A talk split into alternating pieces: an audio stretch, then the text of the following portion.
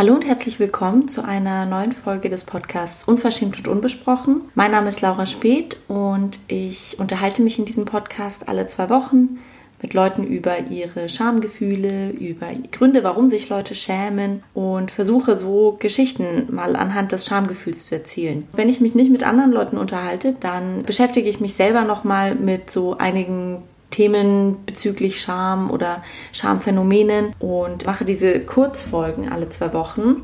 Deshalb heute ist wieder eine Kurzfolge dran. Heute hatte ich mir das Thema Authentizität vorgenommen, weil ich irgendwie ja, es hat in meiner Masterarbeit so ein bisschen eine Rolle gespielt und ich finde es auch ansonsten eigentlich ein ziemlich interessantes Thema, weil mich besonders interessiert, wie Menschen ähm, Authentizität inszenieren, also was für Authentizitätsinszenierungen es überhaupt gibt. Dazu gibt es auch ein, ein Buch und ich habe auch schon von ForscherInnen gelesen, die darüber forschen, habe aber deren Bücher noch nicht gelesen. Also das ist jetzt ähm, wieder eine dieser Folgen, wo ich nicht so mega informiert bin, sondern wo ich erstmal mir meine eigenen Gedanken dazu gemacht habe. Und ich fange mal am besten so an. Mir fällt auf, dass Leuten, die irgendwie nicht gemocht werden, dass denen oft vorgeworfen wird, sie seien nicht aufrichtig und äh, nicht authentisch. Wenn sich Leute irgendwie im Umfeld widersprüchlich oder nicht konsistent verhalten, dann bekommen wir schnell den Eindruck, deren Verhalten sei eben eine Inszenierung und man wüsste eigentlich gar nicht, wie die Person wirklich ist. Und wir lesen auch eigentlich überall, dass Authentizität so die wichtigste Charaktereigenschaft sei, sowohl in der Partnerinnenschaft als auch im Job, als auch unter Freundinnen, eigentlich überall. Das bedeutet, dass Authentizität omnipräsent ist und auch auf eine gewisse Art und Weise eine Forderung an uns darstellt. Also es ist eine sehr präsente Anforderung an uns, dass wir uns zu jeder Zeit authentisch verhalten sollen, dass wir auf Instagram authentisch sein sollen, dass wir bei der Berufswahl authentisch sein sollen, in der Lebensführung, überall.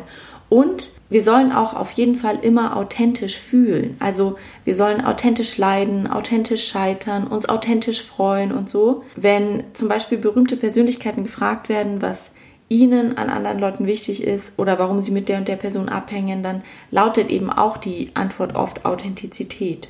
Und umgekehrt ist es so, dass Personen an Integrität und vielleicht auch ja teilweise in der Darstellung an Würde verlieren, wenn man ihnen eben abspricht, authentisch zu sein. Also wenn wir uns nicht authentisch inszenieren, dann kann es schon sein, dass wir den Vorwurf bekommen, ja, eben nicht real zu sein, keine, ja, vielleicht auch keine, keine so liebenswerte Person zu sein, weil unsere Inszenierung eben nicht aufrichtig genug erscheint. Gleichzeitig gibt es mittlerweile so einen oftmals ironischen Gegendiskurs, der eben sagt, hey, mittlerweile ist doch alles Inszenierung und Authentizität ist eigentlich tot. Daran arbeiten sich auch viele Comedians ab. Der Tod der Authentizität wird auch oft als ein Phänomen verstanden, was durch Social Media kam und was eben dann entsteht, wenn die Blicke der Öffentlichkeit auf einer Person ruhen. Und dann wird so nach Widersprüchlichkeiten gesucht und wenn man dann eine Widersprüchlichkeit gefunden hat, dann heißt so, ja, oh mein Gott, diese Person ist jetzt nicht authentisch, ist doch nicht so authentisch, wie ich dachte.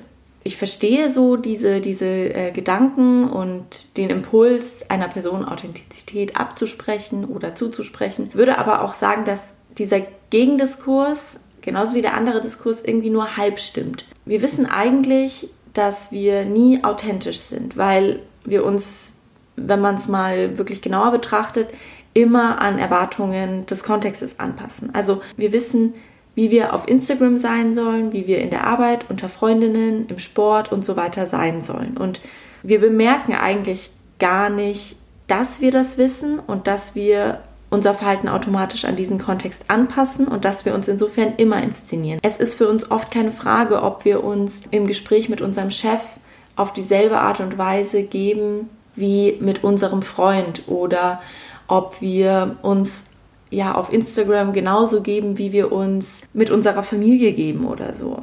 Das wissen wir und das funktioniert eigentlich fast nach so einem Automatismus. Insofern würde ich sagen, dass eigentlich, naja, alles Performance ist, dass eben auch Gesellschaft überall ist. Und ich will das jetzt an der Stelle auch eigentlich gar nicht so bewerten, das macht nämlich irgendwie dieser, dieser Gegendiskurs oft, sondern ich will eher eben darauf hinweisen, dass es eben einfach so ist. Ich würde auch an der Stelle den Leuten widersprechen, die eben sagen, so, das ist irgendwie eine Entwicklung, die gibt es erst seit es Social Media gibt und seit es Fernsehen gibt und was weiß ich, sondern Ich würde sagen, dass Gesellschaft von Anfang an in uns ist und dass es jetzt vielleicht verstärkter stattfindet als früher, aber dass es eigentlich was ist, was so schon immer da war. Ich dachte mir, ich erkläre das auch noch mal so ein bisschen auf soziologische Art und Weise. Jetzt haben wir festgestellt, so Gesellschaft ist irgendwie immer in uns. Man kann sagen, dass die inkorporierte Gesellschaft, also die Gesellschaft, das Stück Gesellschaft, was in uns steckt, dass man, ähm, dass es ein Habitus ist. Der Begriff kommt von Pierre Bourdieu und damit bezeichnet man eben die Denk- und Handlungsmuster, nach denen wir unser Verhalten ausrichten, ohne dass wir es meist merken. Und mit Verhalten meine ich jetzt solche Sachen wie die Sprache, unser Konsumverhalten, das Verhalten im Umgang mit anderen Menschen und so. Diese ganzen Verhaltensmuster und diese Verinnerlichung vor allem von den Erwartungen, die an uns gestellt werden, die funktioniert unbewusst. Also sie ist uns nicht klar, dass sie passiert und trotzdem ist sie eine Art ja erlerntes Verhalten und das lernen wir eigentlich quasi von Geburt an. Unser Habitus hängt von den gegebenen und vor allem sozial ungleichen Strukturen um uns herum ab, also eigentlich von Gesellschaft.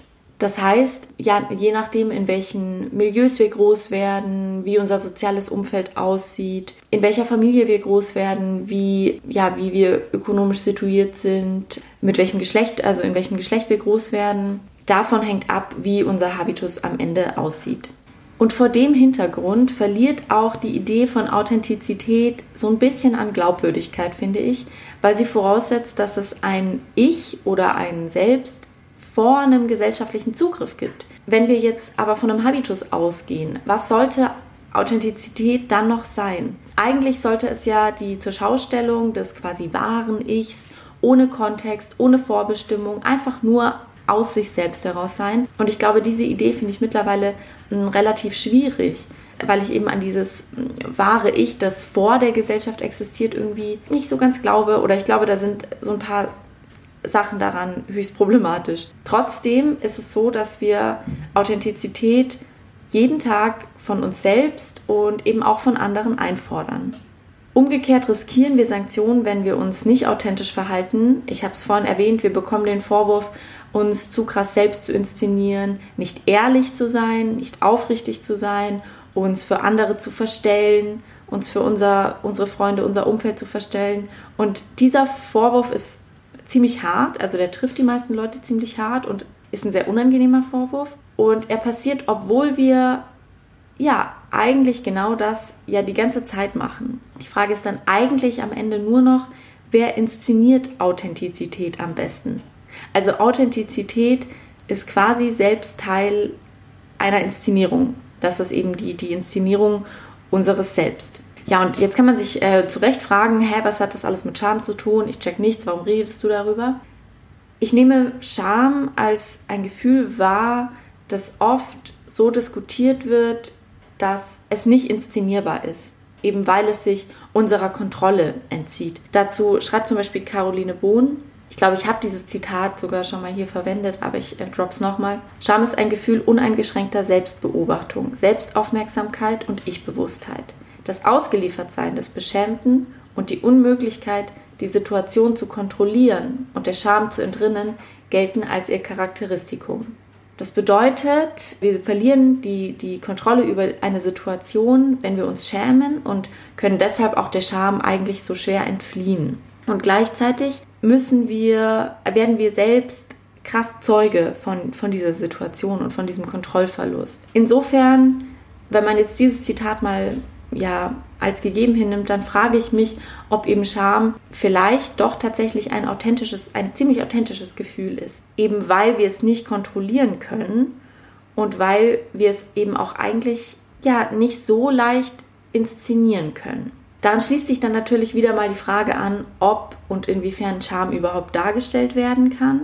Ich weiß auch, dass es schon so Situationen gibt, wo man zumindest eine ironische Scham oder Scham ironisch inszenieren kann. Also manchmal tun wir ja so, als würden wir uns schämen, wenn wir irgendwie ein Kompliment bekommen oder so, obwohl es uns auch irgendwie freut. Ich habe darüber ja in der letzten Kurzfolge auch schon gesprochen. Oder manchmal, manchmal ist es auch irgendwie notwendig, dass wir so tun, als wäre uns etwas peinlich, weil wir sonst aus anderen sozialen Normen ausbrechen würden. Und insofern glaube ich, dass man eben Scham schon zu einem Teil inszenieren kann, aber nicht in einem ausgeprägten Maße und außerdem nicht ohne so einen ironischen Unterton oder so ein Wissen darum, dass es jetzt gerade nicht so ernst ist oder nicht so schlimm ist.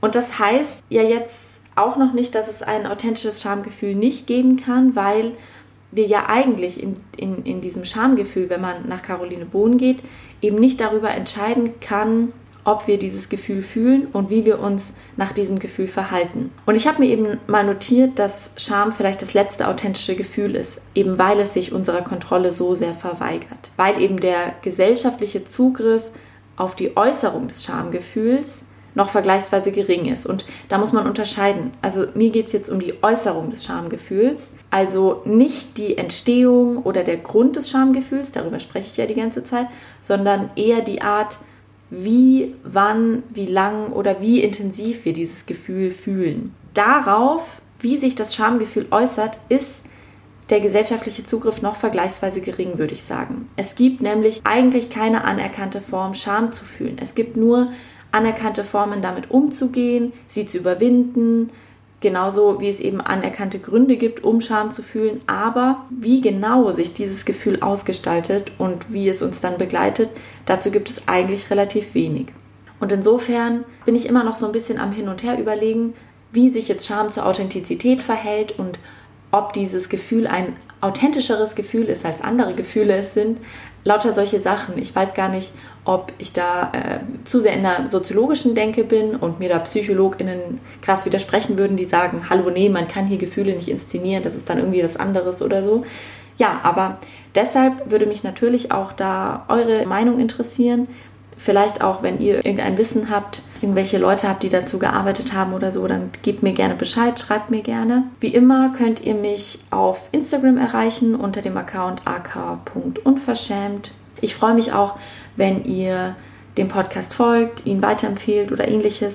Ja, ich freue mich auch auf nächste Woche zu einer neuen Folge Unverschämt und Unbesprochen. Da gibt es dann wieder ein Gespräch und ich bin gespannt. Ich mache diese Woche das Interview für das Gespräch, also oder zeichne das Gespräch auf und freue mich, wenn ihr es dann am Sonntag anhören könnt. Jetzt genießt erstmal noch euer Wochenende, passt gut auf euch auf und bis zum nächsten Mal.